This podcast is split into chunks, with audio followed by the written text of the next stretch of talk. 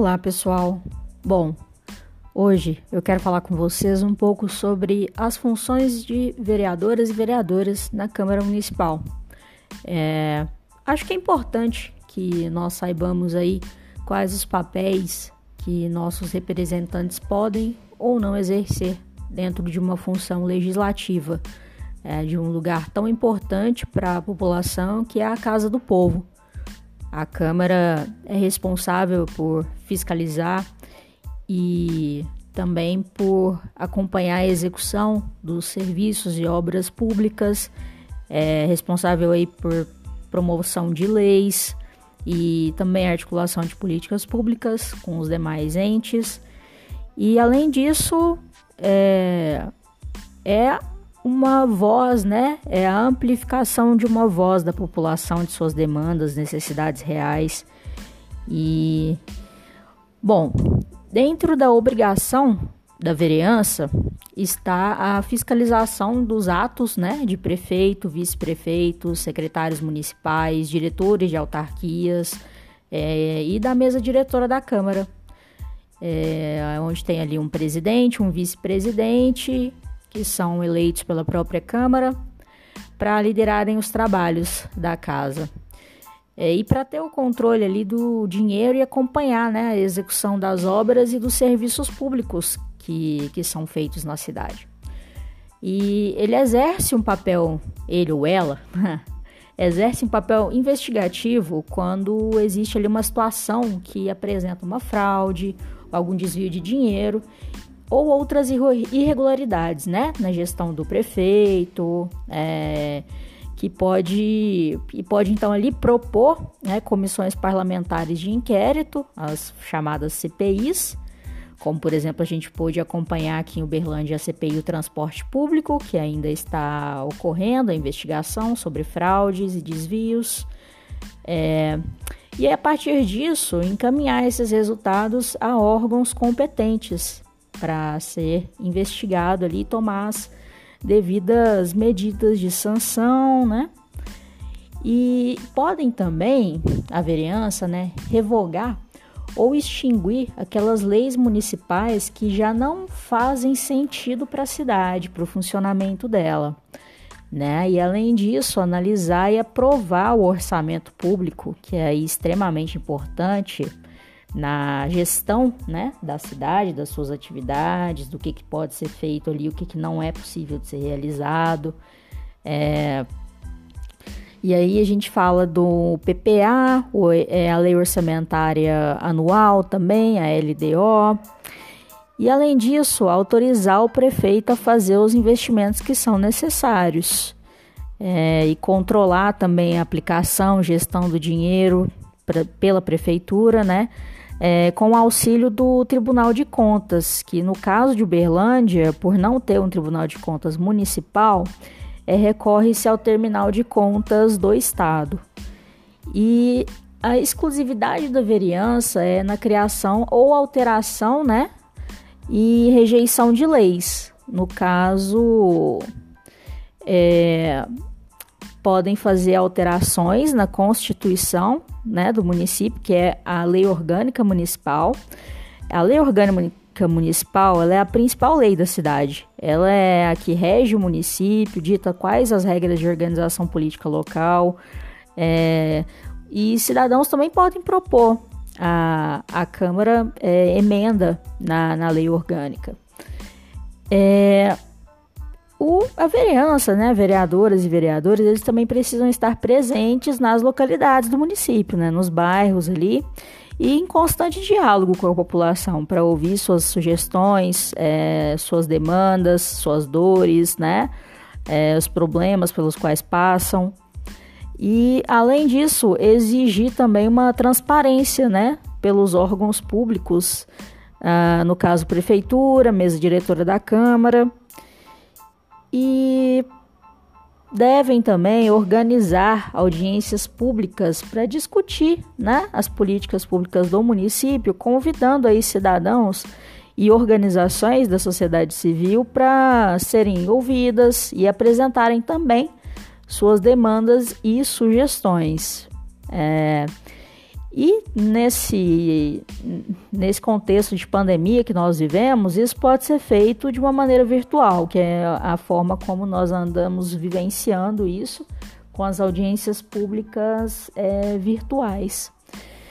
E, além disso, podem propor emendas para adequar também o plano orçamentário às necessidades da população, que é o que vem acontecendo em face da pandemia, né, que é uma situação de imprevisibilidade e que houve a necessidade ali de trazer algumas é, algumas emendas nesse sentido, né?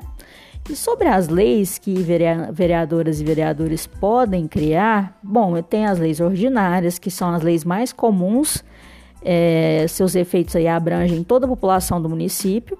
Existem as leis complementares, que elas versam sobre assuntos definidos na lei orgânica, que é aquela lei que eu mencionei para vocês, que é como se fosse uma constituição do município e que precisam aí de processo de deliberação e votação que são diferentes da, da lei ordinária.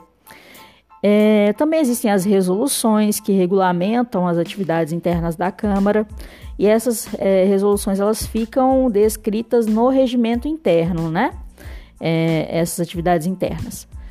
E os decretos, que são de competência exclusiva da Câmara, mas têm efeitos externos, os requerimentos, que são pedidos feitos pelos, pelas, verea, pelas vereadoras, vereadores é, ou comissões né, da Câmara, e pode ser verbal ou escrito. As moções, que são meios aí de manifestação sobre determinados assuntos, como é, repudiar algum fato, apoiar, sugerir uma forma de, na forma de indicação, é, ideias né, para o prefeito sobre melhorias para a cidade. E tudo isso é importante que fique claro para nós, para que a gente saiba distinguir ali é, o que, que é possível de ser realizado pela vereança e o que não é, para que a gente não caia em muitas conversinhas aí é, de pessoas né, mal intencionadas com relação às funções da vereança mesmo. E aqui eu vou entrar em outro aspecto com vocês agora, que é sobre a comissão parlamentar de inquérito, né? O que que ela, o que que ela é? Ela é um órgão, né, do poder legislativo que pode ser tanto no âmbito federal, estadual ou municipal, que é criado por um período de tempo estabelecido para apurar irregularidades, ilegalidades ou uma ingerência mesmo em assuntos específicos que sejam de interesse coletivo. E ela confere aos parlamentares, é, aqui no caso eu vou me ater ao município, é, à vereança, um poder de investigação que é similar ao do judiciário. É, e aí, caso essas irregularidades sejam confirmadas, elas são remetidas aos órgãos competentes, por exemplo, Ministério Público, que aí encaminha ao Poder Judiciário é, e aí é bom a gente lembrar que a CPI ela apenas investiga, né, e não é competente para julgar e nem aplicar sanções. E os prazos de vigência de uma CPI eles dependem do regimento interno de cada Câmara também. É, e é conferido ali aos membros dessa CPI um poder de ouvir os indiciados, solicitar documentos, informações sigilosas, depoimentos de autoridades e de testemunhas, né? E aí ações como quebra de sigilo telefônico, busca em domicílio não pode ser realizada, porque isso aí é uma, uma atitude que fica estrita ao poder judiciário. E para além disso, é, um outro aspecto interessante para a gente tratar aqui que é fundamental para o funcionamento de uma cidade, né, é o orçamento público. Dentro do orçamento público municipal, tem uma ferramenta que é, é, ele é utilizado pela prefeitura né, para definir como que vai ser a utilização desses recursos financeiros que são arrecadados com tributos e em outras fontes para realização de ações dentro da cidade, né? E aí é feita uma estimativa de quanto se espera arrecadar nos 12 meses, porque isso pode variar ao longo do ano. É, a partir disso é delimitado um teto né, dessas despesas que não pode ser ultrapassado. A elaboração desse orçamento é feita pelo prefeito, mas os projetos, por, é, por serem feitos na forma de lei orçamentária, eles precisam de aprovação dos vereadores. E pod, podem propor essas emendas para adequar o plano orçamentário às necessidades da população, né? Então aí a vereança precisa acompanhar de perto as etapas desse planejamento. E essas leis, como eu mencionei previamente, né, de, que envolve o planejamento e a execução desse orçamento público, é, são o plano plurianual, a lei das diretrizes orçamentárias e a lei orçamentária anual. E, bom, acho que é isso por hora. Eu agradeço aqui a atenção de vocês que me ouviram até esse momento. E agora, para complementar e fechar a nossa fala sobre as funções de vereador, os órgãos da casa, eu vou finalizar com é, quais são né, os principais órgãos de uma Câmara Municipal. E aqui eu vou começar pelo plenário, que é onde vereadores né, se reúnem para votação dos projetos de lei, outras normas e, e assuntos importantes para o município, né? E essa palavra ela remete ao conjunto dos parlamentares do legislativo do município. E a mesa diretora é o órgão, como eu disse previamente, que coordena os trabalhos do legislativo do município, né? Coordena o funcionamento legislativo e administrativo. Então, ela acumula essas duas funções. E esses cargos, eles são ocupados, né, por uma votação entre os vereadores e, e as comissões parlamentares que eu mencionei, elas também são divididas por temas, né? Onde os projetos eles são analisados e estudados de um modo mais técnico e de acordo com a área de atuação. Por exemplo, uma comissão ali de saúde, educação, segurança pública. E elas podem ser temporárias, permanentes ou especiais. E, e nos, no começo de cada mandato, as vereanças elas se dividem entre essas comissões.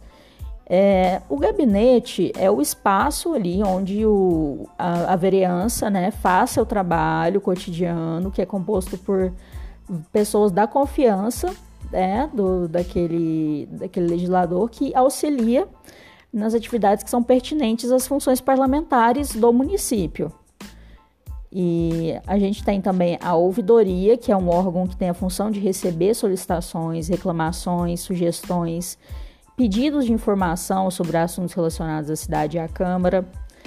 É, é importante que a gente saiba distinguir todas essas funções e saber que o vereador né, a vereadora eles têm ali a obrigação e o dever de estarem próximos da população e de que o acesso a eles é extremamente aberto também. Então você pode entrar na Câmara Municipal, bater num gabinete, é, fazer uma demanda sua, apontar alguma coisa que esteja acontecendo, que você queira reportar, que você acha que seja irregular, é, alguma coisa que você precisa que seja melhorada, assim é, levar lá seus abaixo assinados de, de contestações que você tenha dentro do seu bairro, da sua região, de aspectos que precisam de melhoria, de maior atenção.